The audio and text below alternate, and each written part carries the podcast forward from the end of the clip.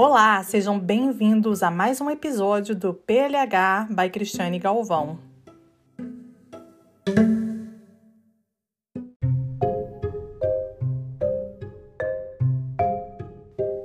O título do episódio de hoje é It's Kindergarten Time and Now.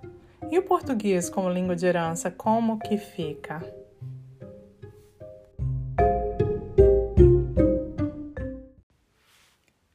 Muitas vezes, quando optamos por passarmos uma língua de herança para os nossos filhos, passamos por fases de inseguranças quanto à maneira na qual estamos lidando com a formação linguística deles. Além de tudo, essas inseguranças são, na verdade, adicionadas às preocupações que já são inerentes à maternidade. A família que opta por educar os filhos bilíngues especialmente as que optam por passar uma língua de herança, vão lidar com certos desafios ainda mais particulares desse contexto. Esses desafios podem ocorrer pela falta de pessoas que falem a língua de herança para interagir com a criança e até mesmo com a falta de recursos, tais como livros e atividades, nas quais as crianças possam ter maior exposição à língua. Tudo isso, mais uma vez, é adicionado aos desafios relacionados à rotina diária e ao desenvolvimento de uma criança.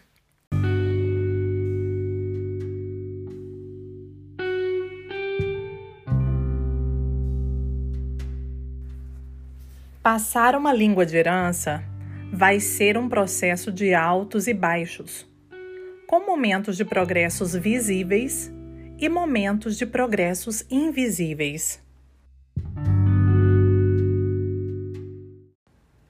Eu chamo de progresso visível aquele no qual notamos o uso da língua imediatamente, como no momento de repetição de palavras, por exemplo.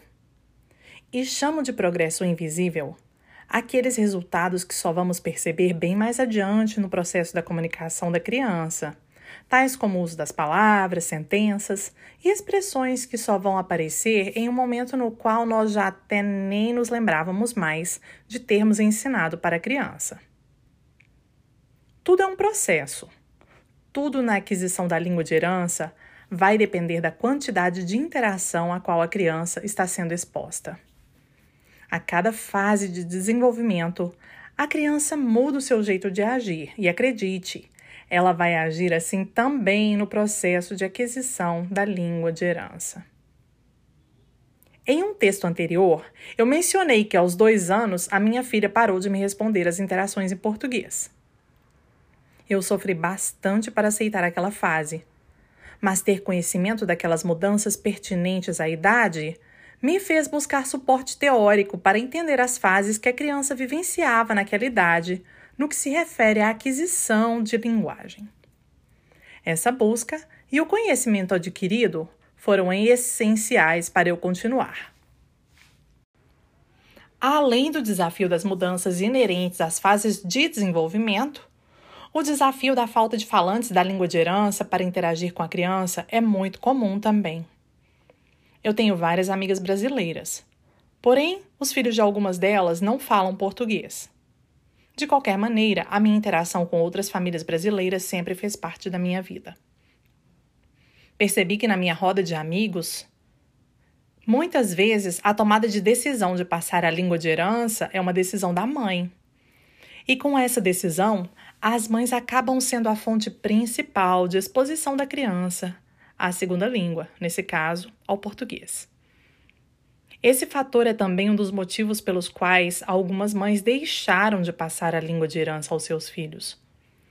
Muitas delas desistiram de passar o português justamente por acharem que as crianças não aprenderão tendo apenas um falante daquela língua na convivência deles. Os fatores culturais também são super relevantes e, nesse caso, podem afetar as escolhas das pessoas. É também muito comum perceber que muitas pessoas não se sentem confortáveis em conversar com seus filhos em um ambiente no qual ninguém mais fala aquela língua. Eu já passei por isso, mas optei por comunicar-me com minha filha em português, pois sabia que seria para o bem dela. Entendo que Todas essas atitudes e experiências são normais quando estamos lidando com adaptação cultural ou quando já estamos bastante imersos em uma cultura. Falo isso pois já vivi cada uma e ainda vivo cada etapa, cada fase de adaptação cultural.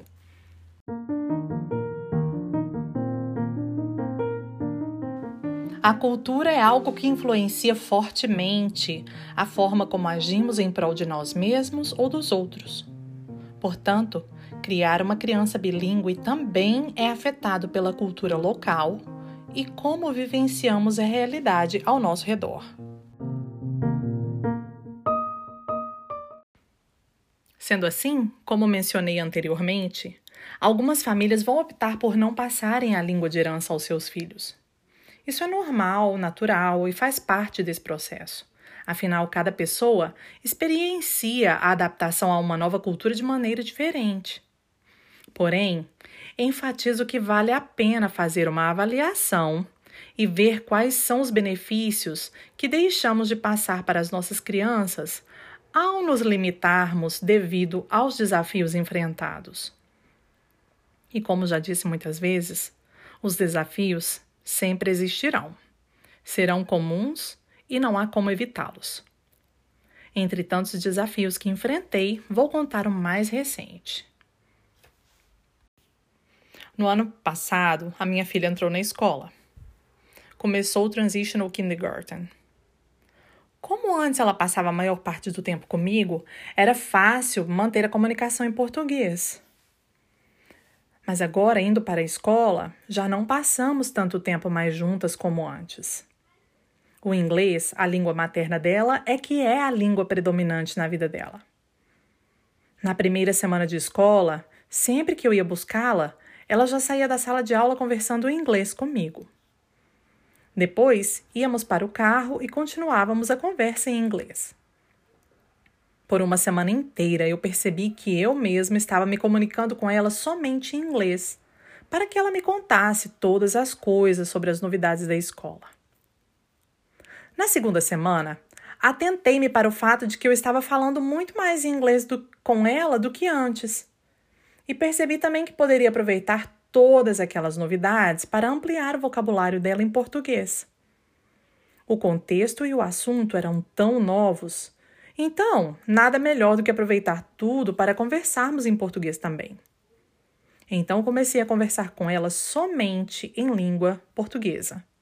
E assim o fazia desde o momento em que ela saía da sala de aula. Interessante é que após uma semana conversando com ela em inglês, na maior parte do tempo ela já não me respondia em português, mesmo quando eu estava falando com ela em português.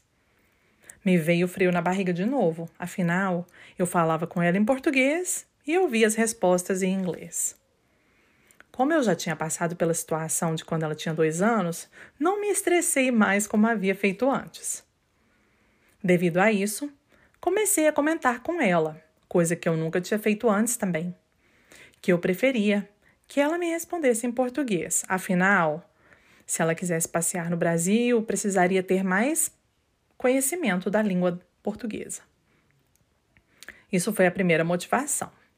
Depois eu disse a ela que seria importante ela conversar comigo em português para que ela pudesse continuar se comunicando com as primas pelo FaceTime. Funcionou. Ufa!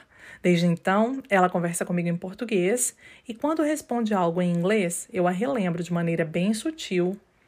Afinal, não quero causar bloqueios que logo ela poderá visitar as primas no Brasil e vai ser o máximo poder falar com elas apenas em português. Ainda falando em kindergarten, eu aproveito para conversar com ela em português sobre tudo que a professora manda no e-mail semanal. Conversamos sobre os coleguinhas, os eventos, o calendário escolar, sobre a escolha do lanche, do almoço, etc. Então, it's kindergarten time, mas dá tempo de aproveitar tudo o que acontece para manter o português como língua de herança. Se você está vivenciando algo semelhante, não desanime. Qualquer coisa me chama e podemos conversar. Muito obrigada por ouvirem mais um episódio do PLH by Cristiane Galvão. Um abraço e muito obrigada. Até o próximo.